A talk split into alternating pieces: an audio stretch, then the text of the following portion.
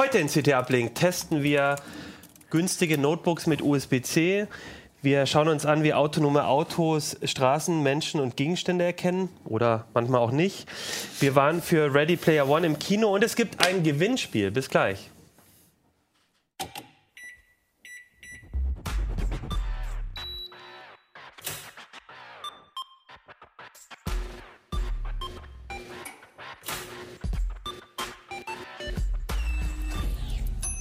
CT Uplink. Jo. Hey, herzlich willkommen bei CT Uplink. Mein Name ist Achim Bartschok. Wir haben eine neue CT, die ist ganz schön rot. Und äh, unter anderem mit drauf sind günstige Notebooks, da werden wir gleich drüber sprechen. Ähm, genau, mit dabei heute Florian Musik, hallo. Jan Kino Jansen, guten Tag. Kamerabild springt nicht um jetzt. Stefan Portek. Ist egal.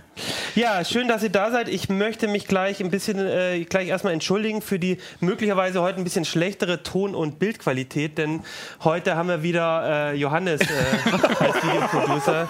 Äh, die äh, eingefleischten Zuschauer und Zuhörer wissen ja, dass ich im letzten Mal äh, die Sendung gefahren habe. Nein, also falls das letztes Mal, ich weiß ganz genau, da sind so ein paar Sachen schiefgelaufen. Heute wird wieder alles richtig schön und bunt und gut, weil Johannes wieder da ist. Da sind wir sehr froh drüber.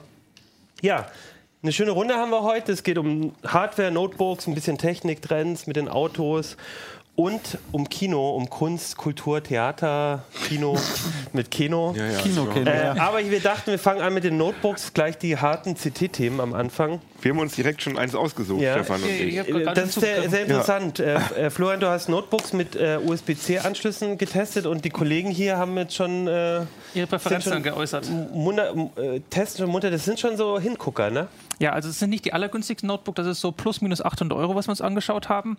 Kriterium war halt eine USB-C-Schnittstelle, die mehr kann als eine USB-C. Also auch DisplayPort, also für Videosignale und da, wo auch Strom rauskommt, beziehungsweise reingeht für die Akkus. Ähm, ja, und das landen wir halt so bei plus minus 800 Euro. Ähm, ist das, was man halt, wenn man sozusagen das, was man früher bei Business Notebooks hatte mit Dockingstation, das kann man jetzt mit den Geräten auch machen.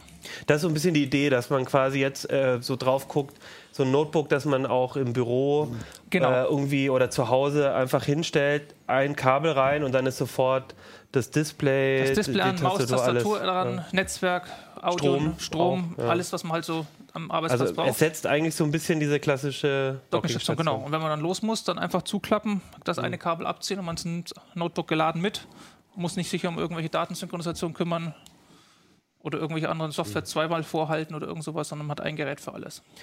Ich hatte günstig gesagt, du sagst, naja, ganz so günstig ist es nicht, aber in diesem Bereich. Im Bereich Docken ist das günstig. Also Ja. wenn man an diese klassischen alten Dockingstationen denkt, die, wo die Notebooks unten diesen langen Connector hatten, ähm, das waren dann üblicherweise die teuren Business-Notebooks, so 1200 Euro, 1500 Euro. Da ist man ein ganz Stück deutlich drunter, wie gesagt, plus minus 800 Euro, wo wir jetzt hier im Testfeld liegen. Ähm, sind trotzdem teilweise Business-Notebooks. Also das HP, was ich hier habe, das ist ein ProBook, das günstigste ProBook, was es gibt. Das hier ist auch ein ThinkPad, das L380, also auch die günstigste ThinkPad-Reihe, die sie haben. Aber die haben eben halt auch diese USB-C-Schnittstelle und es gibt die Dockenstation dazu und damit funktioniert das dann. Ist das jetzt was, was generell bei den. Ähm, kann, kannst du also feststellen, auch generell so ein bisschen Einzug erhält, so bei den, bei den Businessgeräten USB-C, dass das jetzt. Also USB-C generell Mhm. enthält in immer mehr Notebooks ein. Das hat angefangen vor über einem Jahr oder sowas bei den High-End-Geräten, die dann Mhm. kamen, die dann teilweise komplett nur darauf gesetzt haben. Also die Geräte haben jetzt alle USB-C, aber auch noch mindestens eine andere klassische USB-A-Schnittstelle und auch dann andere Ausgänge. Also was weiß ich denn hier teilweise dann auch hier VGA und Netzwerk dran, zusätzlich zur HDMI-Buchse. Ähm, Kartenleser sind noch eingebaut. Also die haben schon deutlich mehr als nur die USB-C-Buchse. Und warum, denn ich auch mal eine Frage stellen darf, was hier total auffällig ist, dass das HP und das Dell, dass die, die sehen leider für mich aus wie äh, alt. Also als wären die so Ein bisschen dicker, fünf, sechs Jahre bisschen- alt, ja. also total klobig und schwer. Und hier im Vergleich das Lenovo ist ja eigentlich so fast so Es kommt ein Ultrabook. bisschen aufs Innenleben drauf an. Also die drei Geräte hierhin sind noch mit Intel-Prozessoren. Da ist ein AMD Ryzen-Prozessor drin. AMD ist ja traditionell etwas günstiger immer, ist dadurch nicht langsamer, als sind beides äh, alles hier Vierkernprozessoren. Ähm, sind ungefähr alle gleich schnell, also da gibt es nichts auszusetzen dran. Ähm, die haben halt den Preisvorteil ein bisschen dran umgesetzt, ähm, dass sie halt ein Vollmetallgehäuse genommen haben, kein Kunststoffgehäuse wie bei den anderen so. Kandidaten Ah ja. und es halt insgesamt etwas auf dünner getrimmt haben. Aber eine Ultrabook-Kategorie ist Das, das, ist Ultrabook-Kategorie alles. Also auch das hier, bloß Ah, ja, Ultrabook ist halt okay. ein Marketing, äh, Marketingbegriff von Intel und wenn dann ein AMD-Prozessor okay. drin ist, dann war es das. Das ist das. Lenovo IdeaPad, wo der äh, Ryzen drin ist. Richtig. Und das ThinkPad liegt meiner, also so, liegt so ein bisschen Also dazwischen, sie sind oder? alle nicht dick. Wenn man sich die mal alle daneben anschaut, Naja. sie sind alle nicht, Ah, ja, es ist nochmal ein Tucken weniger. Wir können ja mal hier in Also die das hier sieht Detailkamera, aus- wir können ja mal zusammengeklappt in die Es kommt Detailkamera an, was halten. man haben will. Also wie gesagt, es ist immer noch alles okay, wenn man es in den Rucksack reinkriegen will. Und es ist halt auch eine Frage der Schnittstelle. Also wie gesagt, die haben halt gesagt, da muss noch eine VGA-Buchse dran ra- wofür? Weil es Alter, in Bürogerät ist. 2018, ernsthaft? Ja, weil Ja, ja. ich gehe mal in die Konferenzräume rein, da sind halt noch Genau. genügend Leute, Ja, äh, okay, genügend ja, Konferenzen, wo noch ein. VGA-Beamer drin ist. Und wenn du eine Business-Präsentation halten musst als Geschäftskunde, dann ist es doof, wenn du es nicht dran hast oder dann wieder einen riesen Adapter. Gibt es. USB-C VGA-Adapter? Ja, gibt es auch. Aber da muss halt wieder ein Adapter dran Naja, gut. rumtragen. Das heißt, und dieses HP, HP ProBook hat so ein bisschen mehr noch so diese, ein bisschen dicker, behäbiger, aber dafür mehr, ein bisschen mehr Also von den ist immer noch Anschlüssen, deutlich die du dünner als brauchst. das, was es auch eine- früher gab, genau. Genau, Also- auch eine Netzwerkbuchse. Also gesagt, HDMI ist ja relativ schlank, auch USB ist relativ schlank, die klassische Buchse. Was er wirklich aufträgt, ist üblicherweise Netzwerk. Ähm, das, das Lenovo hat auch noch ein Netzwerk dran, allerdings in der proprietären Buchse, wo man dann halt wieder einen Adapter rankriegen Ja. muss, um das, dann auch wieder noch nutzen zu können. Weil die ja. normale R45-Buchse ist halt einfach zu dick für aktuelle Geräte. Und bei VGA gilt dasselbe. Wobei jetzt, wir haben alle so lange rumgeweint, damals irgendwie, als, als Apple damit angefangen hat, jetzt müssen wir alle Adapter mit uns rumschleppen. Jetzt hat man sich fast dran gewöhnt. Also ich Ja, würde jetzt, glaube ich, auch geil. also ich halte jetzt selten bei uns im Konferenzraum Präsentationen und wenn, dann brauche ich dafür nicht mein eigenes Notebook. Ich würde lieber flach und dafür zur Not mal einen Adapter mehr einstecken, Mhm. als hier so ein... Es ist auch eine Geschmackssache. Wie gesagt, vom Ja. Preis her nehmen die sich alle nichts. Wenn man Adapter noch dazu nehmen will, geht halt beim Preis auch wieder oben drauf, wenn es dabei ist, nicht. Und Darf ich auch noch mal eine technische Frage stellen? Ja. Uns, es interessiert uns Selbstverständlich, ja, das ist wunderbar, ähm, wir waren ja alle eben so ein bisschen, irgendwie nachdem du gesagt hast, es ist ein Ryzen drin, haben Keno und ich beide so, oh, ja, okay, dann doch nicht. Und dann, weil AMD ja irgendwie relativ lange nicht zum Melden hatte. Kannst du das mal irgendwie so auf Intel Core i irgendwas umrechnen, Das was ich zu erwarten habe? Leistung, Also in, das ist genau dasselbe wie 8. Core-i-Generation, also Okay. die Vierkerner, die sind zwischen diesen Notebooks, das sind alles Vierkernprozessoren mit Hyper-Threading, also 8 Threads gleichzeitig.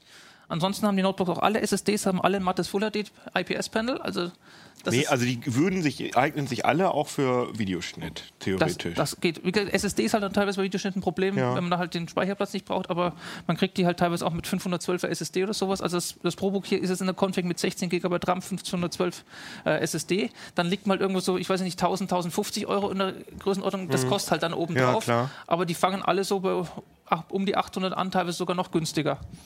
Das ist nicht schlecht. Das ist, Also das ist das, nicht schlecht. was man sozusagen die vernünftige Mittelklasse ist, wenn man mehr Geld ausgibt, kriegt man üblicherweise so flache Gehäuse, wo dann die Schnittstellen fehlen. Mhm. Man kriegt ein bisschen mehr Laufzeit, man kriegt vielleicht noch Bildschirme, die dann 4K-Auflösung oder sowas haben oder ein Touchscreen oder besonders hohe Bei, Farbräume. bei, bei, bei 13, 14 Aber Zoll brauche ich doch kein Wie gesagt, wenn fürs 4K. normale Arbeit ist das da. Ah. Und die haben halt auch genügend Power, dass sie dann auch normalen Desktop-PC ersetzen können. Also das, was üblicherweise in diesen Intel Nux oder diesen Mini-PCs steckt, sind ja dieselben Prozessoren.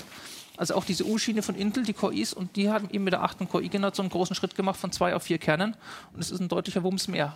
Aber das einzige Problem finde ich, das sind ja alles 13.3 Notebooks, dass äh, die Tastatur, also wenn ich hier 10 Finger schreiben will, dann Das ist aber kommen da normale komische Tas- Sachen bei Das raus. ist aber die normale Größe, die du auch bei der Desktop-Tastatur hast. Und Bist du sicher? Ja, das messe ich nach, das steht in der Tabelle. Weil- Wie kommt das dann? Das, dann ist das, liegt das an Ähm, mir? der Tastenhub ist ein anderer, als was du von der, Tasten- von der Desktop-Tastatur gewohnt bist. Aber das Tastenraster ist dasselbe.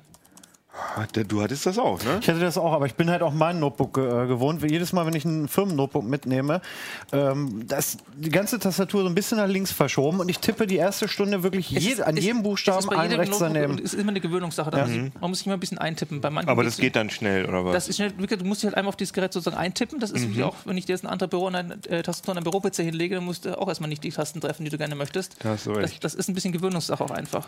Und dazu kommt ja auch, dass jetzt gerade bei denen würde sich ja auch empfehlen, eben mit einer Dockingstation, dass du eigentlich die Tastatur eh nur unterwegs benutzt und Genau, wenn man unterwegs zu Hause. Das fällt mir nämlich auch auf. Also auch gerade wenn man bei uns in die Büros reinguckt, aber auch so, wenn ich so bei anderen Leuten gucke, dieses, äh, früher war ja Dockingstation wirklich eher so ein ja, eher wirklich so in, in, so Unternehmen irgendwie, dass die Leute, also ich hatte das Gefühl, das war jetzt nicht so überall und ich habe das Gefühl, momentan. Das war für Unternehmen einfach eine gesetzliche Vorgabe, dass sie es haben mussten. Ja, Weil wenn der Arbeitgeber dir einen äh, Arbeitsplatz-PC stellt, muss er aus ergonomischen Gründen sicherstellen, dass sich der Abstand zwischen Monitor und Tastatur verändern lässt. Bei genau, aber dann geht das nicht. Aber dann hatten die meisten halt wirklich auch noch ihren Desktop-PC. Aber ich merke immer mehr, also immer mehr Schreibtischen, sowohl bei uns als auch woanders, dass halt so dieses, dieses, diese Kombination, ich habe immer mein Notebook, das ist mein Arbeitsrechner, der ist inzwischen auch schnell genug, um wirklich alles auch zu machen.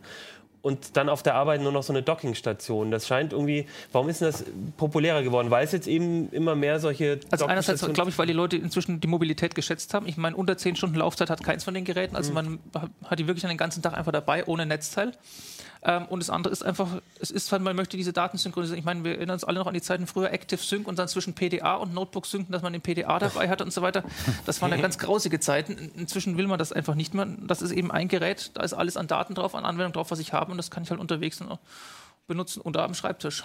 Und für mich eben die These auch, äh, die, es gibt halt auch mehr gute Dockingstationen und das Zusammenspiel es gibt vor allem jetzt einfach mehr Dockingstationen. Achso, das ist, sind hier die ja. Dinger. Das ja, sind die, Docks. die hast du ja auch getestet, genau. weil, das muss man nämlich nochmal dazu sagen, so, wir preisen es jetzt alles hier so mit den Dockingstationen, aber die wenn ich extra. Jetzt, genau, wenn ich jetzt für 1000 Euro so eine schöne ja, Konfiguration ist, von mhm. so einem IdeaPad oder so mir hole, brauche ich trotzdem noch mal 100 bis 200 Euro für so eine Dockingstation. Also es kommt darauf an. Es gibt diese Mini-Docks, die dann halt einmal ein VGA irgendwas haben, das, die kosten um die 50 Euro. Die günstigsten, die wir jetzt hier hatten, sind auch bei 50 Euro. Vielleicht kannst du die auch mal in die Kamera äh, Ich lege jetzt hier einfach mal das Notebook weg und lege einfach mal ein paar von diesen Docks da rein, dass man einfach mal diese Unterschiede sieht. Es gibt mhm. die verschiedensten Bauformen, Größen und so weiter, was man gerne hatte. Auch Anschlüsse. Ähm, es genau. gibt Hersteller, von denen hat man noch nie was gehört. Carcock ähm, oder hier Adloco und äh, das ist von Tico. Ähm, mhm. Die haben sich halt alle auf diesen Zug aufgenommen, weil es eben universell ist. Die Dinger funktionieren an jedem Notebook, mhm. das haben wir auch getestet. Also wir hatten vier Notebooks, neun Dockingstationen, haben die alle auch im Kreuztest gehabt. Hat auch überraschend gut funktioniert. Wir hatten es letztes Jahr, haben wir getan, da haben vieles dann nicht funktioniert und man die Geräte Aussätze gehabt. Äh, letztes Jahr hat auch teilweise diese USB-C, die wie hat, also den Stecker, egal wie rum man ihn einsteckt, es funktioniert einfach. Das hat letztes Jahr noch nicht überall funktioniert. Das war jetzt hier im Testfilter kein Problem. Ähm, die Sache, was man auch sagen muss bei den Preisen, also wie gesagt, 50 bis 100 Euro sind diese kleineren und die von den Herstellern dann, die liegen ungefähr bei 170 bis 200 Euro. Ähm, muss man allerdings auch sagen, bei diesen kleinen Docks liegt kein Netzteil bei, das muss man sich noch zusätzlich kaufen. Die von den Herstellern oder die teuren, da liegt übrigens ein zweites Netzteil, dann ist im Lieferumfang dabei. Und das ist eigentlich das, was man haben will. Das Netzteil, was beim Notebook dabei ist, bleibt in der Tasche für unterwegs, falls man es doch mal haben will. Und am Schreibtisch hängt man es einfach dran und da muss halt noch ein anderes Netzteil liegen, dass das Laden funktioniert. Ich würde da auch unterscheiden, glaube ich. Ne? Also hier für äh, Büro, Arbeitsplatz würde ich dann halt gerne so ein Ding haben wollen, was das Notebook nebenher lädt. Aber das hier haben wir die gekauft, würde ich gleich mit zur nächsten Dienstreise nehmen. Ist super praktisch.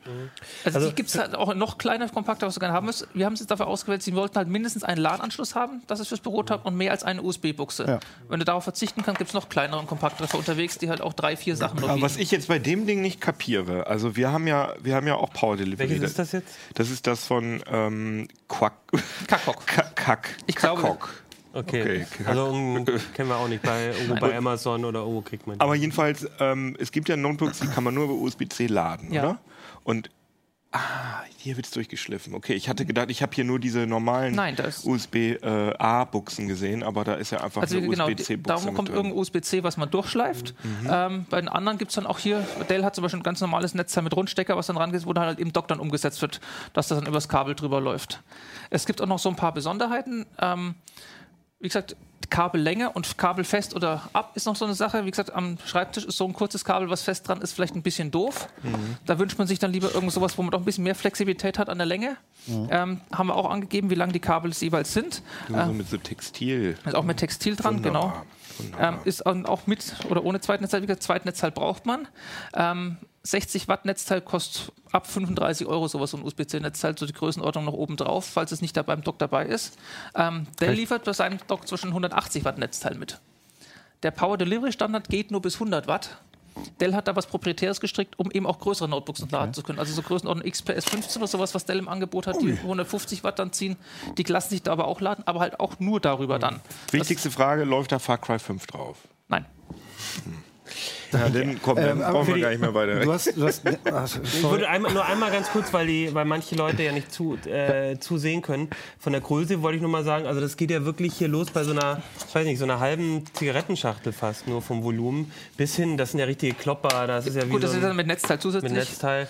Also das ist dann schon, da gibt es schon große Und das Unterschiede. Gewicht ist, glaube ich, auch. Wenn es nur am Desktop steht, ist das Gewicht relativ egal. Das stimmt. Na, also das ist jetzt so ein typischer Mitnahmeadapter, dafür wäre mir der jetzt zu schwer. Das, was, was wiegt denn das? Das sind mindestens 300 Gramm hier.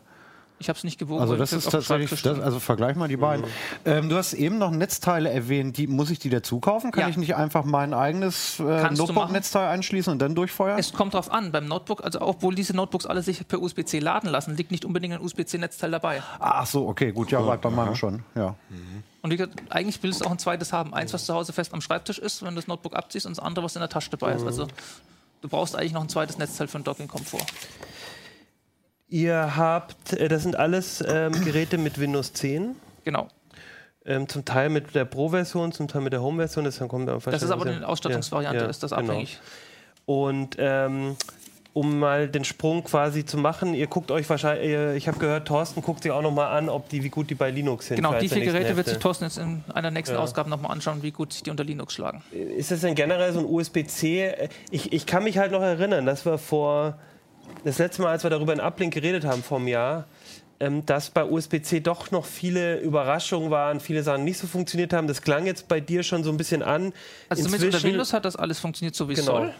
Ähm, was man halt sehen muss, ist zum Beispiel der USB-C-Standard sieht nur vor, DisplayPort, USB, Strom sozusagen. Wenn jetzt hier ein Netzwerkchip dran ist am Dock, heißt es, da Mhm. ist ein USB-Chip drin, also USB auf Gigabit. Chip drin, der muss halt dann sozusagen von Linux auch unterstützt werden, da braucht man halt dann extra Treiber für. Wenn Genau. Aber das Ding Audio, analogen Audioausgang hat, muss er genauso einen analogen Audio-Chip drin haben, wo er rausgeht. Da hatten wir übrigens dann sehr große Sch- Unterschiede. Also da waren teilweise Docks dabei, die haben richtig schlechtes Audio. Das ist quasi nur noch Mono statt Stereo, was da rauskommt. So was Schlechtes liefert Notebook schon seit Jahren nicht mehr, also die Audioausgänge an Notebooks selber. Also da sollte man auf jeden Fall dann auch nochmal, du hast ja dann im Überblick wahrscheinlich sowas auch mit drin. Genau, ist in der Tabelle dann drin. Genau, also da, das ist dann auch so wahrscheinlich der Unterschied auch nochmal vielleicht zwischen so einem ganz günstigen und ein bisschen höherwertigen. Genau, also die, die, man bekommt für sein Geld dann auch höhere Qualität, mehr Anschlüsse oder irgendwas. Aber vielleicht sagst du ja auch, äh, Audio brauche ich da eh nicht raus. Ich habe eh mein Nein, also man hat halt auch die Wahl, man kann eben für sowas. Kleines nehmen, wenn einem das reicht, da spart man ein bisschen Geld gegenüber den Herstellerdocs. Bei den Herstellerdocs bekommt man dafür ein paar andere Spezialitäten. Also da ist zumindest sichergestellt, dass das Dock dann auch wirklich mit dem Notebook, das man hat, spricht.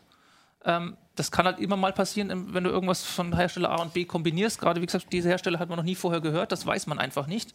Im Test war es jetzt nicht so, aber es kann halt grundsätzlich mal passieren. Und es gibt noch ein paar andere Spezialitäten. Zum Beispiel hat das Dell-Dock und ich das für den Lenovo, was ich jetzt hier nicht habe, zum Beispiel noch Einschalter drauf, wo ich dann das Notebook mit einschalten kann. Das ist aber auch eine proprietäre Funktion, die geht halt dann auch nur mit dem Dell-Dock am Dell-Notebook und nirgends anders. Aber ansonsten würde so ein Dell, also wenn ich jetzt irgendwie ein Dell ähm, eine Dockingstation habe und dann doch mir nochmal irgendwann Also ein Lenovo getestet, das, kaufe, das dann Dell-Dock die auch funktioniert auch, mit dem Lenovo-Notebook, das ist kein Problem. Bloß, Aber gesagt, vielleicht so ein paar Sonderfunktionen. Es gibt Sonderfunktionen, auch die Sache, wie gesagt, mehr als 100 Watt ist so eine Sache, das geht nur mit Dell-Notebooks. Da ist, bei allen anderen ist bei 60 Watt Schluss und das ist auch so das Übliche, was sie haben. Also die 100 Watt reizt im Notebook keiner aus. Das ist auch noch so ein Faktor, den man im Kopf haben muss, wenn man irgendwie sagt, ich hätte doch lieber einen 15 Zöller oder sowas. Die brauchen üblicherweise mehr als 100 Watt und das klappt dann mit den Dingern hier nicht mehr. Oder zumindest mehr als 60 Watt, was dann hier nicht klappt. Okay, also klingt für mich, ähm, ist auf jeden Fall eine interessante Gerätekategorie. USB-C, gerade äh, braucht man jetzt nicht zwingend, aber gerade wenn man eben so diesen, so einen, sich einen eigenen Arbeitsplatz einrichtet, erleichtert es einfach vieles. Und dann so eine Dockingstation, die kostet allerdings ein bisschen noch dazu. Die kostet noch einmal oben drauf. Aber die Das hat Kombi- sie vorher aber auch schon. Also Genau, auch bei den teuren klar. 1500 Business Euro Business Genau. Notebooks, die früher da musste man auch noch die 200 Aber Euro fürs Dock dazu rechnen. Also Genau. da hat sich jetzt nichts getan. Insgesamt ist aber die Anschaffungskosten. Genau, also ich glaube, eine ganz spannende Kombi für jemanden, der halt äh, eigentlich äh, vielleicht sagt, ich brauche den Desktop-PC eigentlich nicht mehr wirklich. Alles, was ich mache, könnte ich auch auf dem Notebook machen, dann Ja. spart man sich auch wieder Geld. schwer. Gut, dann würde ich sagen, ich glaube, wir, also es klang jetzt für mich so, eure Münder wurden wässrig gemacht. Mir geht es auch so. Also ich fand die Geräteklasse auch sehr interessant. Und dann würde ich sagen, der Rest steht im Heft. Du hast ja sowohl ähm, die Notebooks als auch die Dockingstation getestet. Und wie gesagt, so ein bisschen verrate ich jetzt schon mal, wie es auf, auf, auf, auf Linux aussieht, werden wir auch noch mal ins Heft bringen. Das ist ja auch noch mal für manche Genau. Unserer Leser. Artikel drin, dass wir es noch machen werden. Also Genau. Ach, dann habe ich ja nichts Geheimes verraten. Ähm, das ist ja für manche unserer Zuschauer auch ganz interessant. Dann würde ich sagen, gehen wir weiter zu den autonomen Autos. Stefan, du bist ja bei uns so ein bisschen der ähm, Mobilitätsexperte, na, sag ich mal, von Skateboard, elektrischem Äh, äh, bis, bis vom E-Skateboard bis zum autonomen Auto. Ja, ich bin Heute ist er O-Bike gefahren. Ne? Ja, War ich- ja ich boah, genau war das schlimm. Ich musste selber Ja, die, sind nicht, die sind nicht gut. Der, äh, oh, Nee, ja. die- aber ist so mein persönlicher Eindruck. Nee, wir hatten jetzt zwei hier stehen und die waren auch beide irgendwie kaputt. Also Mhm. mit keinem konnte man fahren ohne. Naja.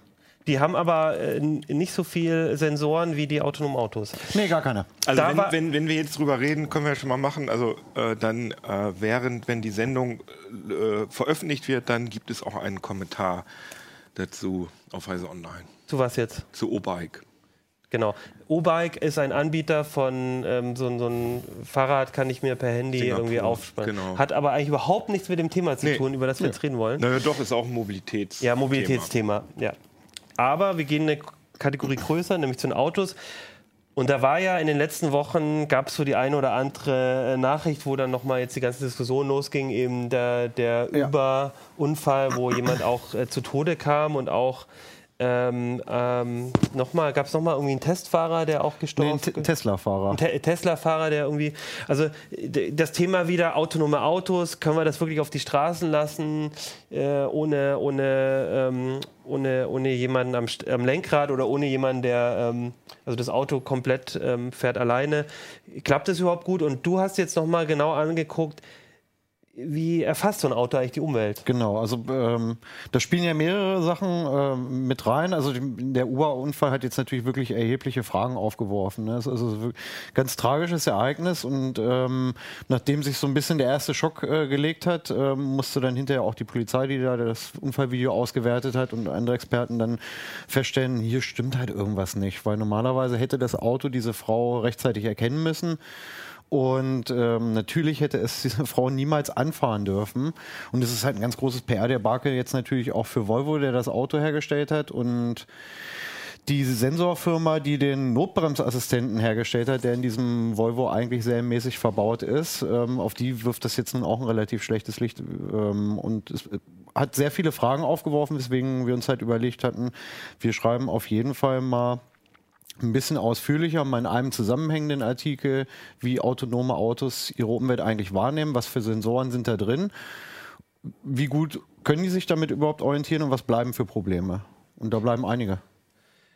Welche Sensoren sind so drin? Also was ich so rausgenommen habe aus dem Artikel ist, dass es vor allem, es gibt da nicht ein System, sondern da spielen verschiedene, gerade wenn es, also äh, für verschiedene ähm, Aufgaben eigentlich auch ganz verschiedene Sensoren-Sets eine Rolle und die müssen halt gut zusammenspielen. Genau, also es gibt ähm, ganz klassisch natürlich kamerabasierte Systeme, dass du halt einfach hinter der Windschutzscheibe eine kleine Kamera hängen hast, die guckt, wo sind die Farbmarkierungen, also die Fahrbahnränder, guckt sich an, welche Verkehrsschilder im Vorbeifahren erkannt werden, um, um so äh, mit der richtigen Geschwindigkeit zu fahren. Und ähm, Teilweise werden die auch als Kollisionssensor eingesetzt und da hast du ähm, natürlich das Problem, das kann sich jeder vorstellen, wenn wir im, im späten Abend an der Ampel stehen und die Sonne niedrig steht, dann stehen wir davor und fragen uns manchmal Ja. selber, oh Mensch, welche Farbe hat die denn? Dann ist ein Mensch schlau genug, irgendwie mal auf die Fußgängerampel da drunter zu gucken, sieht dann, okay, die hat gerade grün, dann kann ich wohl sicherlich nicht grün haben. So schlau ist halt eine Maschine schon nicht und ähm, deswegen würde eine Kamera halt nicht reichen. Und so geht die Messleite immer weiter. Dann verbaut man natürlich Radarsensoren, mehrere in das Auto. Die haben eine etwas, äh, also die sind natürlich dann erstmal wetterunabhängig, Regen, Nebel, Dunkelheit, das stört ein Radarsensor nun gar nicht. Da ist der im Prinzip einem, dem Menschen sogar weit voraus, der kann halt im, bei absoluter Dunkelheit und Nebel irgendwie mit 20 Meter Sichtweise kann dir so das Radargerät noch auf, auf 200 Meter oder 100 Meter genau sagen, was vor dir ist. Ähm, nun ist Radar jetzt nicht so auf einen Zentimeter genau. Deswegen gibt es ähm, auch noch diese Laserdistanzsensoren und die werden auch in mehrfacher Ausführung meistens in die autonomen Autos eingebaut. Das sind meistens dann auf diesem Dach diese kleinen Türmchen, wo sich ganz schnell äh, so eine Linse dreht und, und die LIDAR macht heißt das, LIDAR, oder? genau. Laser äh, äh, Distance Range Detection. Ich, äh, ich müsste jetzt selber gucken, wie das Akronym eigentlich heißt. Ähm, und die haben ähm, den Vorteil, dass sie halt wirklich ähm, auf ein paar Millimeter genau im Prinzip tatsächlich Objekte erkennen können. Ja, und dann hat das Auto halt im Prinzip eine Punktwolke und was sehr Abstraktes und daraus muss es sich seine Umwelt zusammenpuzzeln und da fängt eigentlich die eigentliche Arbeit erst an.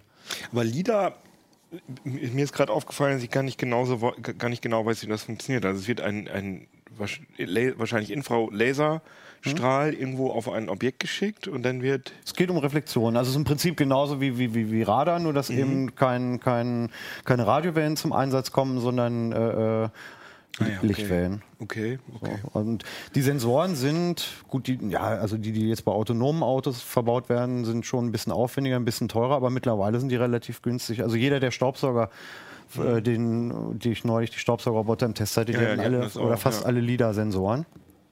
Und damit kann man sich ähm, gut zurechtfinden und durch Hindernisse navigieren oder drumherum navigieren, wenn die Software halt entsprechend clever programmiert ist. Aber das LIDAR ist immer so ein bewegliches, das muss immer mechanisch beweglich sein. Es da gibt, es, rotiert gibt, immer es gibt auch irgendwas. fixe. Ähm, so. Du kannst, es gibt manchmal auch welche, wo hinterm Kühlergrill oder, oder äh, in den Außenspiegeln gerichtete LIDAR-Sensoren drin so. sind, aber die, die haben dann halt, also wir haben ja so eine kleine Schraube, die haben halt einen ganz schmalen Öffnungswinkel. Mhm. Ah, ja. Und das reicht eigentlich nicht. So ein Auto braucht halt wirklich eine, eine Rundumsicht. Verstehe. Also es ist ja irgendwie ganz toll, wenn das jetzt mit 200 über die Autobahn fährt und es schafft nicht auf Stauende äh, hinten drauf zu fahren. Aber bei einem Spurwechsel muss das Auto spätestens dann auch mal nach hinten gucken, dass man halt niemand den Weg abschneidet. Und ähm, anstatt das Auto halt rundum mit, mit Sensoren zuzupflastern, die alle irgendwie sehr schmal gerichtet in bestimmte Richtung gucken, ist so ein rotierendes Rundumding dann eigentlich zumindest für Versuchsfahrzeuge jetzt erstmal die bessere Lösung vermutlich.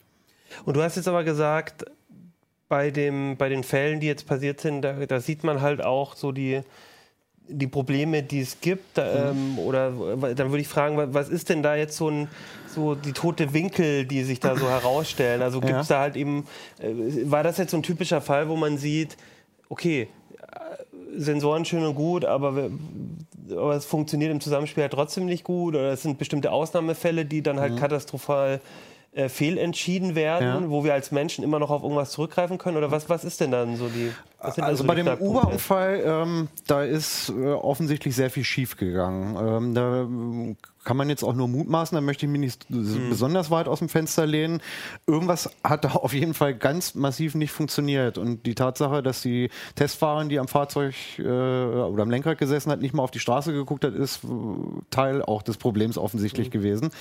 Ähm, der Wagen hätte diese Frau erkennen müssen. Das waren eigentlich ziemlich gute äh, Bedingungen für die Sensoren. Also da wurde dann im, im Netz wurde gemutmaßt, dass die vielleicht einen reinen Kameratest gemacht haben, dass der LIDAR-Sensor ausgeschaltet war und man nur geguckt hat, wie gut das Auto Kamera- oder Radarbasiert ähm, unterwegs sein kann. Dann hätte die, hätte die Fahrerin halt niemals den Blick von der Straße lassen dürfen.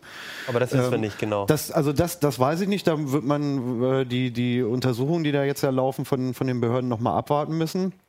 Ein bisschen eindeutiger ist es jetzt bei dem, bei dem Tesla-Unfall. Also wenn auf, auf was ist da genau passiert? Vielleicht nochmal. mal ähm, es gab jetzt zwei tödliche. Ähm, bei dem jüngeren weiß man es auch noch nicht so genau. Da ist ein Tesla mit sehr hoher Geschwindigkeit auf der linken Spur in eine Leitplanke gefahren, weil er aus irgendeinem Grund den Fahrbahnrand anscheinend nicht mehr erkannt hat.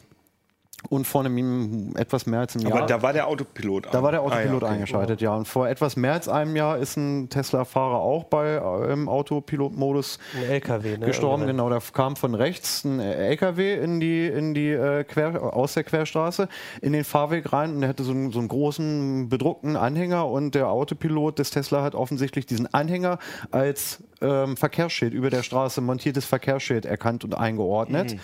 Und ist dann halt auch davon ausgegangen, gut, super, da kann ich ja drunter durchfahren. und das hat er halt Ah, dann ja, auch ja, versucht und ähm, das hat jetzt natürlich nicht geklappt, wenn der Anhänger auf der Straße steht und nicht über der Straße hängt. Und das ist sehr symptomatisch für, für die Probleme, mit denen die Entwickler jetzt noch zu kämpfen haben. Diese Sensoren sind von der Erfassungsleistung im Prinzip super und dem Menschen jetzt schon überlegen. Aber der Steuerrechner muss sich halt irgendwann mal überlegen, was sehe ich da eigentlich und was muss ich da für Schlüsse draus schließen? Und das sind ähm, ganz schwierige, ganz schwierige Felder. Also wenn du jetzt zum Beispiel normal auf der Landstraße fährst und da kommt, dir kommt jemand entgegen, der fährt, du fährst 100, der entgegenkommende fährt auch 100. Ähm, und für die Sensorik sieht das erstmal so, aus, am Anfang, der fährt äh, frontal ein Fahrzeug auf mich zu. Dann kann das autonome Auto natürlich nicht jedes Mal eine Vollbremse machen, wenn, wenn einem jemand ja. entgegenkommt. Ähm, und sowas musst du den Geräten einprogrammieren. Das ist halt Gegenverkehr. Der wird wohl mit sehr großer Wahrscheinlichkeit an dir vorbeifahren. Ähm, Sven hat noch eine Versuchsfahrt gemacht ähm, mit einem autonomen Auto aus, aus deutscher Herstellung, ein Audi war das. Die haben einen Autobahn-Autopiloten ausprobiert und der Wagen wollte sich ähm, von der wollte sich auf die Autobahn einfädeln und nun war es aber gerade so, dass von hinten ein Fahrzeug kam, was auf der linken Spur war, äh, fertig war mit Überholen und wollte zurück auf die, auf die mhm. äh, Spur und das autonome Auto wollte sich einfädeln. Die Spur hinter dem autonomen Auto war eigentlich frei, der Wagen hat schon angesetzt mhm. und dann kam aber von hinten ja. ein anderer, der in diese Spur reingezogen hat. Das autonome Auto kann diesen Blinker nicht erkennen, der da dran mhm. ist. Und selbst wenn da ist sogar vom Gesetz her nicht mal so klar geregelt, wer Vorfahrt hat beim Spurwechsel. Ja. Und das ähm, ist halt so fehlendes Weltwissen, wie Verkehr mhm. funktioniert. Und dann liegt ein autonomes Auto daneben und ruckzuck kommt zum, zum Unfall. Da, da stellen sich für mich dann ja eigentlich so, so zwei Fragen. Also erstens, ähm, ist, oder, äh, ist es überhaupt möglich, äh, diese Mischung aus, also äh, wenn du dir jetzt die Sensoren anguckst und was technisch eigentlich möglich ist, ist es äh, da überhaupt möglich, die Mischung aus autonomen Autos und nicht autonomen Autos, also Auto, also äh, angenommen, wir leben in einer Welt, wo alles autonome Autos sind, dann kann man die ja irgendwie miteinander so verbinden, dass ja. sowas, was du gerade geschildert hast, ja eigentlich gar nicht passieren kann, weil die Autos miteinander kommunizieren. Aber wir werden halt wahrscheinlich eine Zeit haben, wo es so eine Mischung gibt. Mhm. Dann wäre die Frage, ist das überhaupt vorstellbar, dass das irgendwie genau solche Fälle geregelt bekommen?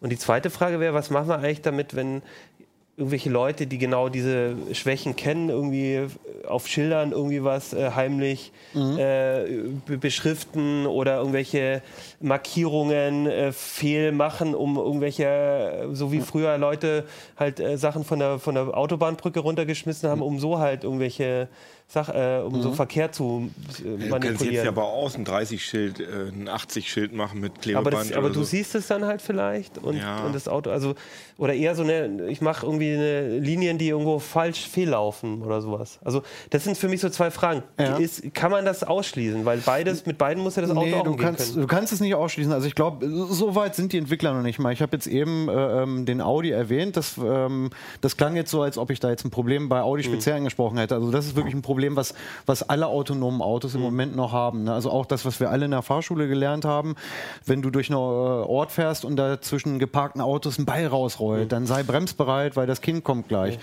Das weiß ein Computer halt alles nicht. Der sagt, ja okay, das ist was Kleines, da könnte ich zur Not rüberfahren und außerdem ist jetzt eh schon rübergerollt, kann ich also durch. Ähm, Sowas wissen die autonomen Autos noch nicht und das ist wirklich extrem viel Arbeit, überhaupt erstmal die Objekte zu erkennen und dann äh, mit KI dem Ding beizubringen, welche Schlüsse es jetzt daraus zu ziehen hat. Und da kommen wir jetzt zu dem, was du gesagt hast. Das ist im Moment echt noch super schwierig, weil die Autos nur auf ihre Sensoren ähm, im Prinzip ähm, ja, festgelegt sind und haben nichts anderes sich zu orientieren. Also 3D-Karten, es gibt ja auch autonome Autoprojekte, die mit so äh, 3D-Karten arbeiten. Genau, das, genau. Das, ist aber in, das ist aber bei den aktuellen Sachen. Doch, also ich meine, fast jeder Autohersteller hat sich ja hier bei, bei Here Maps mittlerweile eingekauft. Das war ja mhm. früher mal Nokia. Die brauchen gutes Kartenmaterial. Die haben auch bessere GPS-Empfänger. Die wissen schon anhand des GPSs wissen die schon. Nee, aber richtig so, dass sie sich an den Häusern, also richtig, ich meine äh, richtige 3D-Modelle. Also ah, okay, ich weiß, ja. dass das bei so autonomen Shuttles, da die auf einer festen Strecke mhm. fahren, da fährt das Ding einmal die Strecke mhm. ab. Und äh, es wird wirklich ein 3D-Modell, Fotogramm, also ich weiß nicht, ob es Fotogrammetrie mhm. ist, aber so ähnlich, dass halt aus den äh, ja, es wird dann halt wirklich ein 3D-Modell äh, bearbeitet, dass die sich wirklich an den Häusern, an, den, kann, an irgendwelchen im, Sachen orientieren können. Kannst du im Prinzip nur so bei, bei so, so Shuttlebus-Modellen oder so machen, die halt immer auf der gleichen ja, festen genau. Route fahren. Äh, für, ein, für ein Auto, was halt überall klarkommen soll, müsste man, ich weiß nicht wie groß, wie viel ja, Terabyte. 5G halt, ne? Also das, oder das, so, das, entweder halt extrem äh, breitbandig angebunden oder du hast halt eine riesen Festplatte in dem Ding, ja. was halt ein 3D-Modell von der gesamten Gegend hat in, oder Welt hat, in der du fahren möchtest, das glaube ich nicht. Also worauf Achim so ein bisschen, glaube ich, hinaus wollte, ist, ähm, die ist das, was immer jetzt so als K2X-Kommunikation bezeichnet wird. Da gibt es da gibt's ganz viele Ansätze. Also wenn, wenn jetzt mal irgendwie ein paar Jahre in die Zukunft guckt, ähm, dann reden die unter, äh, autonomen Autos auch miteinander. Das heißt, ich fahre auf einem unübersichtlichen Autobahnteilstück und, und 40 Autos haben mir schon gemeldet, ach, pass mal auf, da ist in der Kurve ein Stauende. Dann weiß mein Auto mhm. das schon zwei ja. Kilometer vorher, muss erst gar nicht warten, bis das in den 200 Meter Radarbereich reinkommt, der Stauende, um dann eine Vollbremsung zu machen. So ja, oder, oder ich weiß, ich, ich, muss ja gar nicht mehr mit dem, mit dem Sensor das andere Auto so richtig genau, wahrnehmen, weil genau, es von selber schon Auto mir was erzählt. Genau, genau. Und sowas gibt es, ich habe auf der Was auf der CES? Ich glaube, auf der CES war das, hatte, hatte Bosch ein System vorgestellt, ähm, so, so eine Kreuzungssicherheitslösung, wo dann halt einfach an den Ampeln noch ein paar Kameras äh, waren, die äh, den Kreuzungsbereich ähm, gefilmt haben und ähm, haben das dann an autonome Autos über Funk übertragen, sodass das Auto auf jeden Fall schon mal weiß, welche Ampelfarbe angezeigt wird unabhängig von den Lichtbedingungen. Das ist schon mal sehr hilfreich, wenn die Ampel überhaupt schon mal dem Wagen sagt, was für eine Farbe sie hat. Und zwar auf einem störsicheren Übertragungskanal. Ja, oder die Ampel selber, da brauchst du gar keine Kamera mehr. Die Ampel selber sagt irgendwann, hey, ich bin grün. Genau, genau. Die Ampel selber so, sagt, äh, Aha, und sie ja. filmt auch noch in die, Kam äh, in, die, in die Kreuzung ein und warnt dich vielleicht vor, vor Querverkehr, dass es keine klassischen Mhm. Linksabbiegeunfälle mehr gibt oder ein LKW oder ein, ein autonomer Lieferwagen, der rechts abbiegen möchte und dann eben nicht den, den Fußgänger im toten Winkel äh, schlimmstenfalls überfährt, der eigentlich auch grün hat und geradeaus rübergehen wollte. Also da wird ähm, durch K2X-Kommunikation das einen erheblichen Sicherheitssprung nach oben geben, wenn, wenn halt die Autos und vielleicht die Verkehrsschilder, Kreuzungen, Ampeln mit den autonomen Fahrzeugen dann kommunizieren können. Aber die Komplexität steigt auch nochmal enorm an. Die Komplexität steigt dadurch auch nochmal enorm an. Ich, w- ja, also ich finde die Diskussion ein bisschen schade, dass man halt jetzt halt generell sagt, wir müssen jetzt alle diese Tests ähm, ähm, verbieten und das Projekt autonomes Fahren ist gescheitert oder das wäre der Beweis, dass es sich niemals umsetzen lassen Sagt wird. das jemand? Das sagen äh, kritische Meinungen sagen auch das schon. Und das finde ich so ein bisschen, also da jetzt das Ende einzuläuten, bevor es angefangen hat, w- wäre jetzt ein bisschen zu früh. Also Aber, aber glaubst du denn, also wenn ich, also ich sage jetzt mal, wird es in fünf Jahren, du hattest das ja mal bei einem CT-Uplink auch so als, als, als, als These mal, dass das jetzt schon bald kommt. Glaubst du, dass in fünf Jahren wir in Deutschland irgendwie autonome Taxis haben? nee, nee. Also ich bin jetzt Glaubst du, dass wir es in zehn Jahren haben? Schon 20? Schon eher 20 100? Jahre. Ja, na, nee, also, also, ja also manche sagen ja, also ich habe schon so, so viel Werbetrommeln jetzt gehört, wenn, wenn Prototypen vorgestellt wurden, ja, so 2018, spätestens 2020 kommt unser autonomes Auto. Weiß ich nicht. Dann haben die irgendwas in der Schublade, was, was noch keiner gesehen hat. Also in allen autonomen Autos, in denen ich jetzt mitgefahren bin, ähm, denen würde ich das jetzt noch nicht zutrauen, dass ich sage, hier in Hannover, okay, fahre mich jetzt nach München zum, zum Hauptbahnhof und ich lehne mich jetzt zurück und mache nichts die 600 Kilometer. Das wird nicht funktionieren, vermute ich.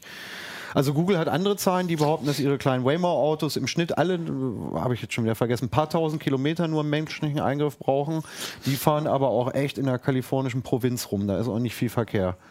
Also fünf Jahre glaube glaube ich nicht. Was ist ein Stand der Dinge? Was kann ich jetzt kaufen? Das Beste, was ich jetzt kriegen kann an autonomen.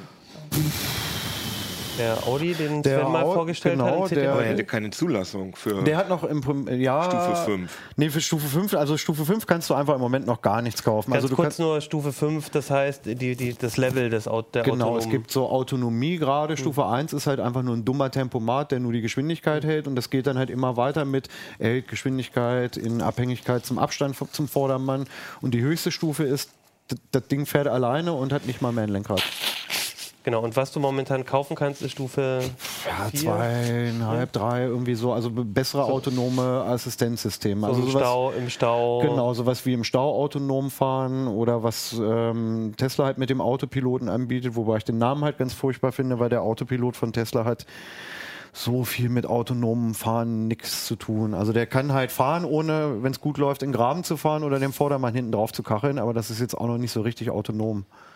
Ähm, und viel mehr kann man im Moment auch noch nicht kaufen. Es gibt auch die gesetzliche Grundlage einfach noch nicht, weil die müssen dann halt eine äh, Blackbox haben. Es muss, wenn das Auto irgendwann einen Unfall baut und du nicht gefahren bist, ähm, dann muss irgendwer haftbar sein. Und, und solche Fragen, das muss ja alles geklärt sein. Es wird bei Level 5 Autos auch sein, sein ähm, du brauchst nicht mal mehr einen Führerschein, um das Ding zu fahren. Das ist wie beim Du fährst ja nicht selber. Nee, du fährst halt nicht. Ne? Also wenn du wirklich ein, äh, irgendwann in, in 20, 30 Jahren äh, dein eigenes Level 5 Auto hast, was vielleicht noch ein Lenkrad hat, falls du mal Bock drauf hast, selber zu fahren, dann kannst du tatsächlich irgendwie abends auf eine Feier gehen, äh, mal einen über den Durst trinken, dich halt hinten reinsetzen und sagen, okay, Auto, fahr mich nach Hause.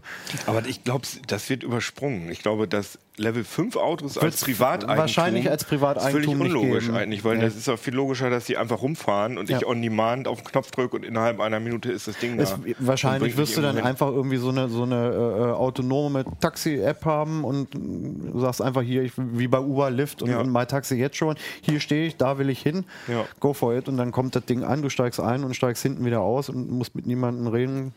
und hast in der App bezahlt. Ich würde vorschlagen, wir laden dich in fünf Jahren nochmal ein und dann reden wir wieder drüber.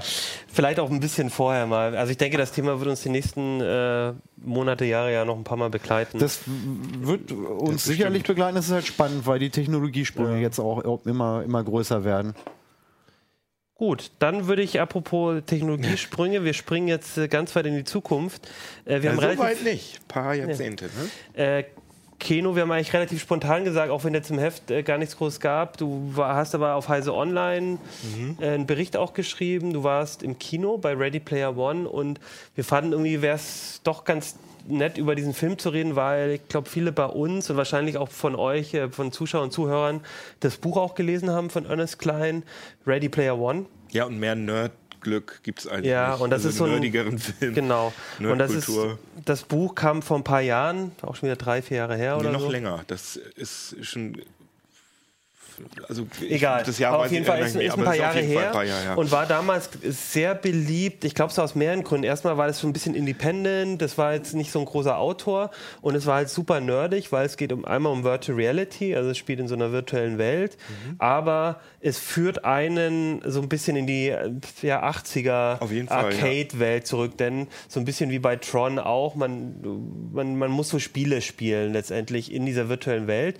die man. Ja, also das Ding ist halt, es gibt eine, es gibt ein Virtual Reality System, sowas wie Second Life, oder ein Virtual Reality System, was im Prinzip jeder benutzt, was total populär ist, wo man auch richtig offiziell zur Schule drin gehen kann, setzt man halt auf und dann ist man in so einer virtuellen Welt und kann dann, wenn man spielen will, kann man dann auf so einen Planeten gehen, wo es irgendwelche Quests gibt, aber man kann aber auch auf einen seriösen Planeten gehen zum Einkaufen und man kann aber auch in eine Schule gehen. So. Also es gibt ein wirklich großes virtuelles System, was viele Leute verwenden und äh, sich durchgesetzt hat. Und der Gründer dieses Systems ähm, stirbt und entscheidet, mein Nachfolger, also derjenige, Oasis heißt dieses äh, VR-System, diese, diese virtuelle Welt, diese Software, derjenige, der, also ich entscheide jetzt, wer jetzt sozusagen der Erbe meines, äh, mein Erbe wird und entscheidet, was mit der Oasis passiert und meine ganze Kohle erbt. Und der hat einen Wettbewerb ausgelobt, so eine sogenannte Jagd, so eine Easter Egg Jagd, wo Leute halt ein Easter Egg finden müssen. In dieser virtuellen, in dieser virtuellen Welt. Welt. Und das ist halt so ein in dem Buch, in der Welt, in dem Buch wird es halt so beschrieben, dass es halt wirklich die ganze Welt beschäftigt. Also zumindest die Nerd-Fraktion der Welt ähm, beschäftigt sich jahrelang damit, dieses Easter Egg zu finden. Und, und findet es nicht. Findet es nicht, weil es sehr schwierig ist. Und die, man weiß halt, dass dieser Oasis-Gründer, der Halliday heißt er, dass das ein totaler 80er-Jahre-Fan gewesen ist, weil das eben die Zeit gewesen ist, in der aufgewachsen ist und dass da ganz viele 80er-Jahre-Referenzen sind. Also schon, ich habe ich hab das Buch nochmal gelesen, bevor ich mir den Film angeguckt habe und alleine auf den ersten, äh, ja, bei den, bei den ersten paar...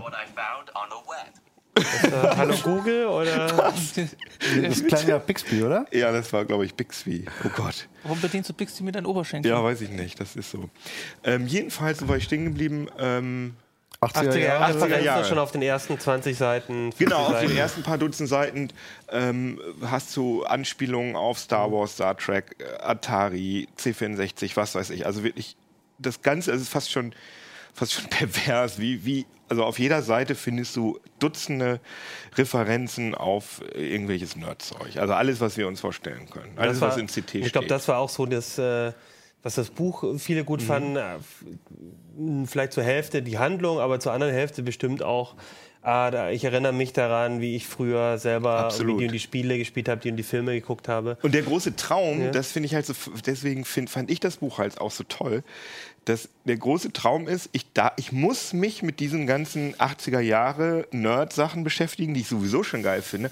Und es ist letztendlich, es hat eine größere, ich habe eine größere Aufgabe, das zu machen. Also es ist sozusagen, es gibt Ganter heißen die, das sind Eck, Eck oder Ganter, Eck. Hunter, so ein mhm. komisches Wortspiel, die nichts anderes machen, als dieses Osterei zu suchen und sich also wirklich hauptberuflich mit allen 80er Jahren, 90er Jahren Spielen beschäftigen und äh, alle, alle diese, diese Filme gucken und Steven Spielberg auch nochmal Meta-Referenz in dem Buch, der ja letztendlich auch den Film gedreht hat. Und das finde ich ist irgendwie so eine totale Superfantasie, dass ich mich mit den Sachen beschäftige, mit denen ich mich sowieso gerne beschäftigen würde in meiner Freizeit, aber auch das gleichzeitig noch so mit Sinn aufladen kann. Ich mache das, damit ich großer, äh, damit mein, ja, mein, Lebensziel ist sozusagen dieses Easter Egg zu finden, weil ich dann ausgesorgt habe, reich werde und dann auch noch diese Oasis. So ein bisschen wie CT-Redakteur. Du darfst Virtual Reality den ganzen Tag ähm, benutzen. Ja, Äh, ja? stimmt. Ja. Pokémon Go hat einen höheren Sinn. Der Anreiz ist, glaube ich, auch relativ hoch. Ne? Die reale Welt ist so geil nicht. In, Stimmt, das muss man noch, da hast du recht, da muss man noch dazu sagen, dass äh, das spielt äh, also ein paar Jahrzehnte von jetzt in der Zukunft. Wird, glaube ich, nicht genau gesagt, aber es müssten so die 2040er Jahre sein, glaube ich. Also es gibt kein, keine Energie mehr, es gibt äh, keine, ich glaube, Klimaerwärmung hat auch schon, ist auch schon richtig Ein losgegangen, bisschen mich recht dystopisch auf jeden entsinne. Und äh, der Protagonist, Fall. Pizzabote oder Jugend, so, ne? Oder Jugendlicher, nee, der wohnt in den sogenannten Stacks. Das sind halt irgendwelche aufeinander gestapelten ähm, Wohnwagen. Ja, so ein Trailerpark ja, so ein mäßig, Trailerpark, aber noch slummiger, weil Ja. die Dinger einfach nicht nur nebeneinander stehen, sondern auch übereinander. Und es ist schon alles ganz schön schrecklich. Also man kann, also super hohe Kriminalität und das Arm-Reich-Gefälle ist noch weiter auseinandergedriftet.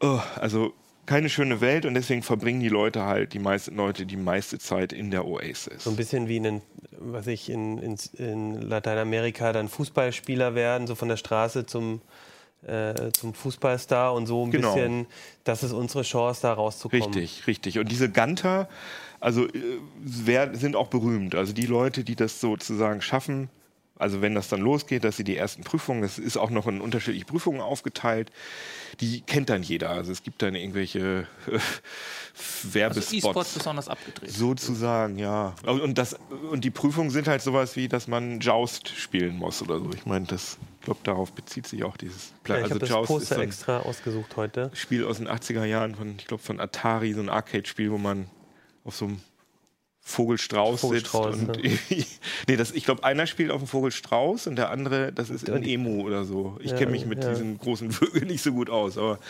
ja, aber solche Dinge finden halt statt. Das ist die Story. Und ähm, hast du das, also eine Frage war, oder ein Thema, also Spoiler bitte nicht zu viel, weil ich will mir den noch angucken. nee. Äh, ich habe nur das Buch gelesen. Was ich gehört habe, ist, ähm, das Buch ähm, und der Film sind doch sehr unterschiedlich umgesetzt. Ich finde, also da, da gehen die Meinungen so ein bisschen auseinander. Ich finde nicht. Ich finde, also es ist auf jeden also es ist keine 1 zu 1 äh, Verfilmung, aber die Story ist generell identisch und auch die gleichen Charaktere. Es werden nur diese Prüfungen, von denen ich gerade erzählt habe, also Joust spielen oder irgendwelche Atari äh, äh, alten 80er Jahre Atari-Spiele zu spielen, die eignen sich halt nicht so gut für die Kinoleinwand und deswegen wurden diese Sachen halt verändert. Also ich glaube, ohne zu spoilern kann man sagen, äh, die erste Prüfung ist ein Autorennen. Und Weil das ist halt so ein bisschen besser umsetzen im das Kino, ist halt viel visuell. richtig actionreich inszeniert und so. Und das mochten viele nicht, weil es halt viele Leute, also ich kenne einige Leute, die haben gesagt, das, das sieht mir zu sehr nach Transformers aus, wo, wo ich überhaupt gar nicht mehr weiß, wo ich hingucken soll, weil es alles so schnell geht. Die, die Szene war ja im Trailer zu sehen, aber halt auch da irgendwie nette Hommagen. Es ist ja alles äh, der, der äh, Zurück aus der Zukunft DeLorean, mit dem da dieses Rennen Der, wird. also ne? unser, unser Protagonist, der äh, Wade Watts, der fährt ein, der fährt ein DeLorean, aus, der so aussieht wie der aus Zurück in die Zukunft, der aber auch vorne dieses Kit, diese, diese Kit-LEDs hat und ich glaube, er hat auch noch irgendwie was aus dem Millennium Falcon. dann. Also das ist sozusagen so eine Mischung aus allen Dingen. Aber genau, also solche Sachen sind super lustig. ist das im Film auch so? Kannst du vielleicht, äh, Johannes, da mal kurz was einblenden? Ich glaube, du hast was vorbereitet. Oder hast du das schon gemacht und ich habe es bloß nicht mitbekommen? Ja, ich meine, wir können jetzt aber genau, den dass wir Trailer einfach mal den Trailer ein bisschen Ton rumlaufen lassen zeigen. für die, die zuschauen. Genau, Genau, um den So, Look jetzt dürft mal so ein bisschen klar zu kriegen. Ja. Äh, Das war die Frage. Es ist im Film, ich habe den Film ja auch noch nicht gesehen, kenne kenn, nur, ähm, die Buchvorlage. Ist es, ist es auch so, dass es da auch so, so unfassbar viele Referenzen gibt, dass man denkt, ah, okay, den kann ich eigentlich noch ein zweites oder ein drittes Mal gucken, weil ich garantiert noch irgendwas entdecken werde, was ich übersehen habe. Ich habe sogar den Film zweimal gesehen. Also ich habe das Buch zweimal gesehen, den Film zweimal gesehen und ich finde, die Referenzlust des Films ist fast sogar noch größer als im Buch. Ah. Dass, man, dass es da wirklich Szenen gibt, da muss man, müsste man eigentlich die Pause-Taste drücken, was ja im Kino nicht geht. Weil du hast zum Beispiel so Szenen, wo ganz viele Menschen oder Avatare auf einem, also auch hier zum Beispiel, diese Autos sind, glaube ich, alles, sind oder sind viele Referenzen auf irgendwelche Science-Fiction-Filme oder, oder Spiele oder so. Und du hast halt ganz viele Avatare, die halt, das hat man hier jetzt auch gerade gesehen im Hintergrund, ne? Ähm, die halt aussehen wie ja, irgendwelche Computerspielfiguren. Und das kannst du gar nicht, kannst du gar nicht erkennen. Oder es ist irgendein Raum, da ist in der Ecke, steht so eine äh, äh, Commodore Floppy drin oder ein C64 oder Oh, so. cool. Also kann man sich schon, ist sehr dicht der Film, also das geht alles schon ziemlich nach vorne los. Was allerdings interessant ist in dem Film, finde ich, dass ähm, sich die Referenzen nicht so stark auf die 80er Jahre Nerdkultur fokussiert, sondern auf die Nerdkultur allgemein. Also es sind eher Figuren und Anspielungen auf Themen, die alle Nerds kennen. Also viele diese, diese japanischen äh, Anime, Anime-Sachen, die es ja in dem Buch nicht so stark vorkommen. Oder auch halt aktuelle Spiele-Franchises wie Overwatch äh, von Blizzard Ah, okay. werden da an, wird angespielt oder keine Ahnung, so äh, die, die Herr der Ringe-Verfilmung, die ja, äh, die, wann waren das? Das war 2000 irgendwas, also noch nicht so lange her. Diese Geschichten. Und ähm, was ich auch, was ich auch noch auffällig finde, ist, dass die Ästhetik des ganzen Films auch sehr in die Manga-Anime-Schiene geht. Also das hat man jetzt gerade im Trailer auch gesehen. Es findet halt 70 Prozent des Films findet in der Oasis statt, ist also CGI-Grafik. Und das hat mir am Anfang wirklich nicht so gut gefallen, weil mir das zu Künstlich. künstlich, hässlich. Also irgendwie hat mich die Ästhetik nicht angesprochen. Aber jetzt beim zweiten Mal im Kino hab, ist mir auf jeden Fall schon aufgefallen, dass es, kann man schon sagen, dass es technisch schon faszinierend ist, weil die, die Gesichtsanimationen und allgemein die Bewegungen äh, der, der Charaktere und, und, und die ganzen Partikeleffekte und sonst was, das ist schon ziemlich state of the art, wie, wie, wie die Grafik umgesetzt ist. Und ich habe mich jetzt auch ein bisschen an die Ästhetik gewöhnt. Aber ja, Hast du denn das Gefühl, eigentlich das Buch ist ja, glaube ich, so vor dem großen Oculus und, und HTC äh, äh, Hype so gekommen. Und ich hatte so das Gefühl, der, der Film ist aber so ein bisschen davon beeinflusst, dass wir ja jetzt diese VR Brillen im Mainstream haben. War das auch so deine Eindruck, dass du gedacht hast, so, das ist schon so ein bisschen, die denken so, das sind jetzt halt VR-Brillen, so wie wir sie jetzt haben, einfach die nächste Stufe? Oder Ja. hätte das genauso, wäre das auch ohne, wäre das jetzt fünf Jahre vorher auch schon so gewesen? Das ist eine gute Frage. Also es gibt, also ich denke, dass HTC Vive äh, da irgendwie äh, Product Placement gemacht hat. Es gibt nämlich eine Szene, da hat jemand so eine Brille auf, da steht HTC Vive Ah, drauf. Es okay. ist aber keine HTC Vive. Und es ist irgendwie nicht so, also so richtig Technik technisch kompetent ist das auch nicht, weil Okay. man zum Beispiel viele Szenen sieht, wo Leute draußen mit VR-Brillen in der Gegend rumrennen, zum Beispiel. Äh, total bescheuert eigentlich. Also einige Sachen sind halt ganz schön, finde ich. Zum Beispiel, dass es, man fragt sich ja, wie bewegen die sich in der VR? Und da sieht man im Film, dass sie in diesen Omnidirectional Treadmills, in diesen Laufstellen rumlaufen, die so, die auch so aussehen im Film wie diese Dinger, die es in echt schon gibt. Du- Virtual yes. X Omni oder so. Aber dieser Quatsch, dass Leute einfach im Alltag mit einer VR-Brille rumlaufen, also nichts mehr von der Realität sehen, das kommt da auch drin vor. Würdest du sagen, so abschließend für einen Nerd, der, der jetzt vielleicht auch noch gar nicht unbedingt das Buch gelesen hat, aber sich so, so ein bisschen so auch in, dieser, in diesen Themen wohlfühlt, eine Filmempfehlung? Voll. Also Okay. ich finde, ich finde, das ist eine super Unterhaltung, dieser Film, ganz, ganz unterhaltsam. Äh, dieser Dystopie-Aspekt des Buches kommt mir persönlich ein bisschen zu kurz. Also das ist, finde ich, das ist alles so happy peppy und Mhm. wir leben zwar in den Slums, aber wir haben trotzdem gute Laune. Das ist so, so dieses Spielberg-Ding. Aber dieser Rebellionscharakter von wegen, Ja. lasst euch euer Internet nicht kaputt machen, das finde ich auch super aktuell, gerade in der Netzneutralitätsdebatte. Darum geht es auch, dass es einen großen bösen Konzern gibt, der das Oasis äh, total fair kommerz- kommerzialisieren will. Und da kämpfen die Guten dagegen und so. Das ist eigentlich ganz schön. Dieser Auf, dieser Auf, diese Auflehnungsromantik ist ganz nett. Aber es ist natürlich trotzdem ein totaler Popcorn-Film. Und das, dem Buch ist ja auch schon vorgeworfen worden, dass es eigentlich nur so, ja, das ist so Fanservice Mhm. und, und, und keine echte Literatur. Und der Film ist noch ein bisschen flacher. Das muss man schon sagen. Aber so ein Lohnt sich Nerd, trotzdem. Also ich habe ich hab mich so gut unterhalten gefühlt. Ich habe, wie gesagt, beides, Buch und Film, kann ich beides empfehlen. Kann man, glaube ich, auch in beliebiger Reihenfolge angucken, das, weil die schon beide so ihre Vorteile Ja. haben. Okay. Kann man schon, kann man sich ganz oft angucken. Oder anlesen. Ja. Ja, wir haben uns nämlich auch noch was überlegt zum Film. Also wir sind ja auch so aus verschiedenen Zeiten, ich glaube fast eher so die 90er wahrscheinlich so groß geworden mit den Retro-Themen. Das ist ja so ein bisschen so eine, auch so eine Anspielung an, an so die äh, guten alten Zeiten mit Arcades und mit dem, mit dem Atari und C64 und alles. Und ähm, da kam Olli auch vom, vom Heise Shop, der beim Heise Shop arbeitet, zu mir und hat gemeint, wenn ihr über den Film redet, wollt ihr nicht auch mal wieder was verlosen. Und äh, deswegen haben wir für euch ähm, zum einen ein Jahresabo der Retro Gamer. Das ist auch eine Zeitschrift aus dem E-Media Verlag, der auch zu Heise gehört. Wunderbar, ja. Genau, ein Jahresabo, das bei uns auch immer sehr heiß begehrt ist. Äh, ähm, einfach so ein bisschen den Retro-Kult so aufleben lässt. Ich wollte, ich finde Jahresabo zu verlosen? Qualitativ total hochwertig dieses Heft.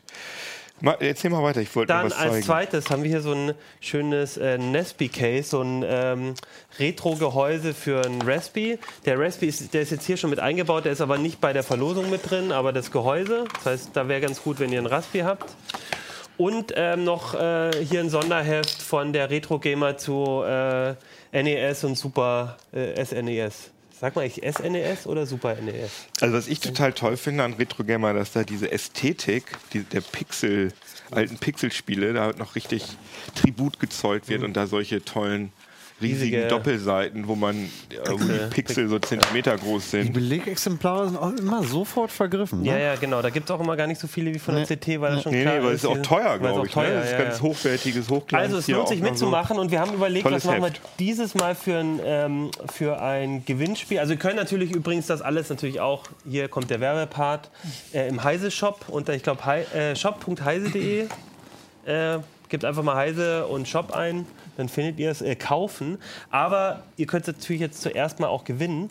Und wir haben uns überlegt, was machen wir dieses Mal? Und die Idee war eigentlich zu sagen, wir wollen von euch irgendwelche schönen Anekdoten Oder auch au- tragische, nicht oder auch schön. tragische Anekdoten aus eurer Spielezeit, so den Anfängen, Arcade und so alles, was auch in, in dem Film Ready Player One so ein Thema ist, so alte Spiele. Aber auch wenn ihr ganz jung seid, auch wenn ihr, Ja. keine Ahnung, wenn ihr jetzt Kann- äh, kann 14, auch Flappy 15 Bird seid. sein, oder- Nein, aber vielleicht, ich finde, ich habe gehört, dass es auch viele junge Leute gibt, die trotzdem diese. Ästhetik total Das fände ich super feiern. interessant. Ja, g- das genau, äh, irgendwie.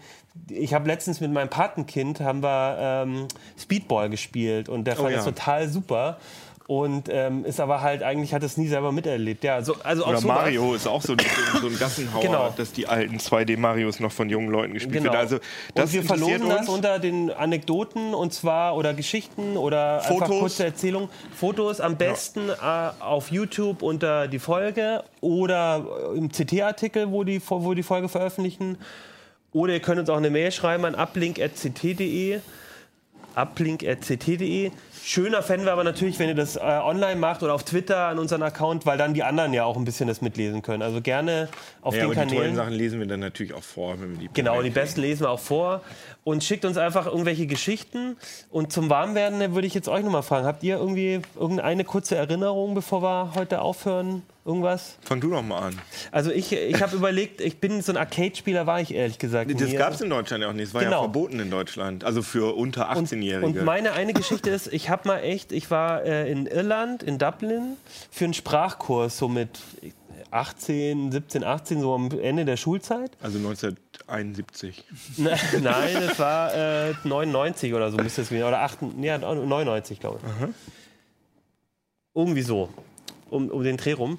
Und ich war da, ich hatte noch lange Haare, doch, es musste ja 99 musste gewesen sein. Äh, und dann, ich war im Sprachkurs. Äh, Ja, nee. äh, und ich habe in der Zeit ähm, echt so einen Tag in, dieser, in, in diesem Sprachkurs, wo du eigentlich die Stadt angucken sollst und sonst irgendwas. Ich habe echt einen ganzen Tag darin versenkt, weil die hatten so eine Arcade-Halle. Und äh, ich habe, das war so, ich habe die ganze Kohle habe ich da reingeschmissen. Und ich, Weil wir ich, das in Deutschland ja auch nicht hatten, ja, ne? also Ja, ich, ja. ich kannte das halt so nicht. Ich hatte überlegt, warum kannte ich das eigentlich nicht? Ja, aber stimmt, genau. Deswegen, und ähm, was mir auf jeden Fall am eindrücklichsten drin geblieben ist, war ähm, Jurassic Park oder ich habe jetzt noch mal im Internet nachgeguckt, ich glaube, es war Lost World. Mhm. Und das war so ein Ding, da äh, hast du dich reingesetzt, sah, konntest du zweit dich reinsetzen, das hat dann auch gerüttelt und so ein bisschen und du hattest ähm, Plastikpistolen. Und, du- so, genau, äh, und dann hast du auf dem Bildschirm musstest du so Dinosaurier abschießen und ich habe da wirklich drei, vier Stunden da drin gesessen, ein, äh, ein Geldstück nach dem anderen reingeworfen und äh, statt die Stadt mir anzugucken, weil ich das einfach so genial fand. Das ist so meine Deine, Arcade-Geschichte. deine persönliche Oasis. in der Genau, das war dann in dem Moment war das, äh, war das echt äh, wichtiger als alles andere in der Also Stadt. England Urlaub Lost World muss irgendwo sein. Also wir hatten es auch, allerdings war ich damals im Kino. Meine Eltern haben sich damals die Stadt angeschaut und wie ich mit meinem Bruder einfach ins Kino gegangen, haben wir den zweiten Ja. Jurassic Park Film einfach angeschaut. Ah, okay, ja, gut. Ja. Aber dann passt es von der Zeit Ja. wahrscheinlich auch. Der war, glaube ich, 96 oder Ja, genau. Ja. Bei mir war es so- war es tatsächlich so ähnlich. Ähm, wir haben so dieses, dieses äh, typisch Deutsche ge gemacht in den 80er Jahren, irgendwie mit dem Auto nach Italien in Urlaub fahren. Und ähm, da auf dem Weg zum Strand, da sind so diese üblichen Läden. In dem einen kauft man halt so Kinderwasserspielzeuggedöns. Und, und da war nebenan halt auch, es war eigentlich teilweise sogar unter freiem Himmel, auch so ein, so ein, so ein Arcade-Ding, wo, wo halt zig Automaten und, und ein paar äh, Flipper noch rumgestanden haben. Und die, das hat ja auch überhaupt nichts gekostet in den 80er Jahren. Da hast du irgendwie 200 Lire reingeworfen für ein Spiel, das waren irgendwie 5 Pfennig oder so umgerechnet. Ne? Das war irgendwie dann auch so mit, mit, mit sieben, acht Jahren meine erste Arcade-Auto-Erfahrung. Und ja, wie gesagt, hier gab es das nicht und ich habe mich echt dusselig gespielt an den Teilen. Also bei mir auch. Also ich war bei uns im Freibad, da gab es so ein, so ein, ja, so, ein- wo man Pommes essen konnte. Ja, weiß genau. Nicht, so Ja. Und da stand ein Donkey Kong-Automat. Und da kann ich mich, also das ist eine meiner frühesten Computerspiel oder so Erfahrungen. Also Donkey Kong kam ja, ich glaube, Anfang der 80er Jahre Mhm. raus. Da, also da war der ja schon ein paar Jahre alt, da, zu dem Zeitpunkt, als ich das gespielt habe. Aber das war auf jeden Fall mega faszinierend. Und ein Freund von mir hatte einen C64 und da war ich auch total, also den habe ich immer am liebsten besucht, weil natürlich, weil ich den gerne mochte, aber auch, weil der einen C64 hatte. Ja, ja. Und habe mir dann so dieses Ding Möchtest du ihn gewünscht. grüßen? Tim, ja, Tim. Wenn du uns guckst, dann herzliche Grüße. Genau, habe ich auch schon lange nicht mehr gesehen. Naja, aber auf alle Fälle C64 fand ich mega geil, war, äh, glaube ich, Sprachausgabe und so damals schon, ne? Ghostbusters. dran erinnern.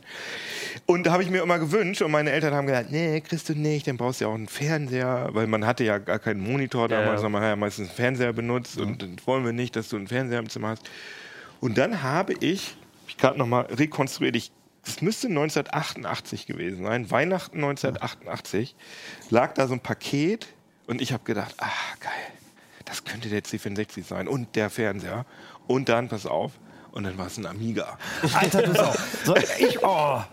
Und dann, und dann habe ich gedacht, also ich habe echt fast einen Herzinfarkt gekriegt, weil ich hatte von diesem Ding schon mal gehört, von diesem Amiga, dass das irgendwie wirklich das höchste der Gefühle ist.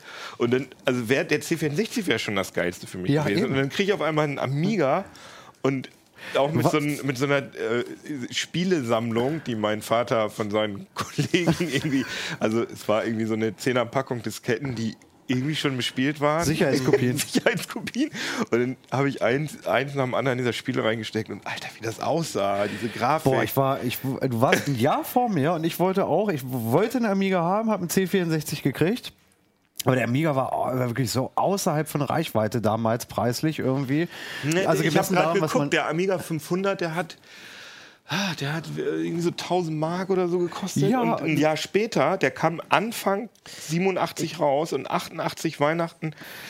Also ich habe das noch versucht zu rekonstruieren. Müsste das Ding eigentlich schon relativ günstig Also Ich mein möchte euch nicht unterbrechen, aber ich C64 möchte euch ich weiß es wirklich noch, weil ich ihn äh, äh, zum Das Teil selber bezahlt mich. habe, 256 Mark gekostet. Der Amiga? 256 Nee, der auch noch. C64. Ach so, ja, das ist ja 256, ja. Okay, Schluss jetzt. Äh, Ich wollte kurze Anekdoten hören. Florian, du darfst noch ganz kurz, du musst nämlich ganz dringend weg eigentlich und wir sind schon voll überzogen. Der Hubschrauber wartet. Hubschrauber Dein war- Hubschrauber war schon. Du darfst jetzt noch eine kurze Geschichte erzählen und dann machen wir hier Schluss. Äh, C64 Amiga war alles vor meiner Zeit. Alles nicht mitbekommen. What, Ah, okay. wie jung bist du bist gleich mit dem PC eingestiegen. Gut, ich habe auch eine Geschichte aus ach.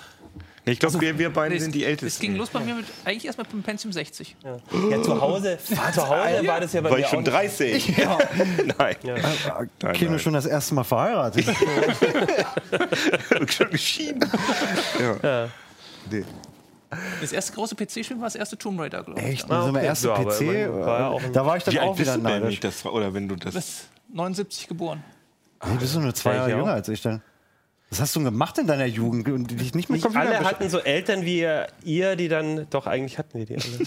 Egal. So, eigentlich geht es ja um eure Geschichten, weil wir Genau. dürfen ja gar nicht mitmachen. Mitarbeiter sind natürlich von äh, da ausgeschlossen, auch wenn eure Geschichten sehr schön waren, gebe ich zu. Schickt uns eure Geschichten, auf welche Weise auch immer. Schreibt sie auf YouTube, schreibt sie unter die Macht eine Meldung. Collage. Macht eine Collage. Nehmt ein Hörspiel auf.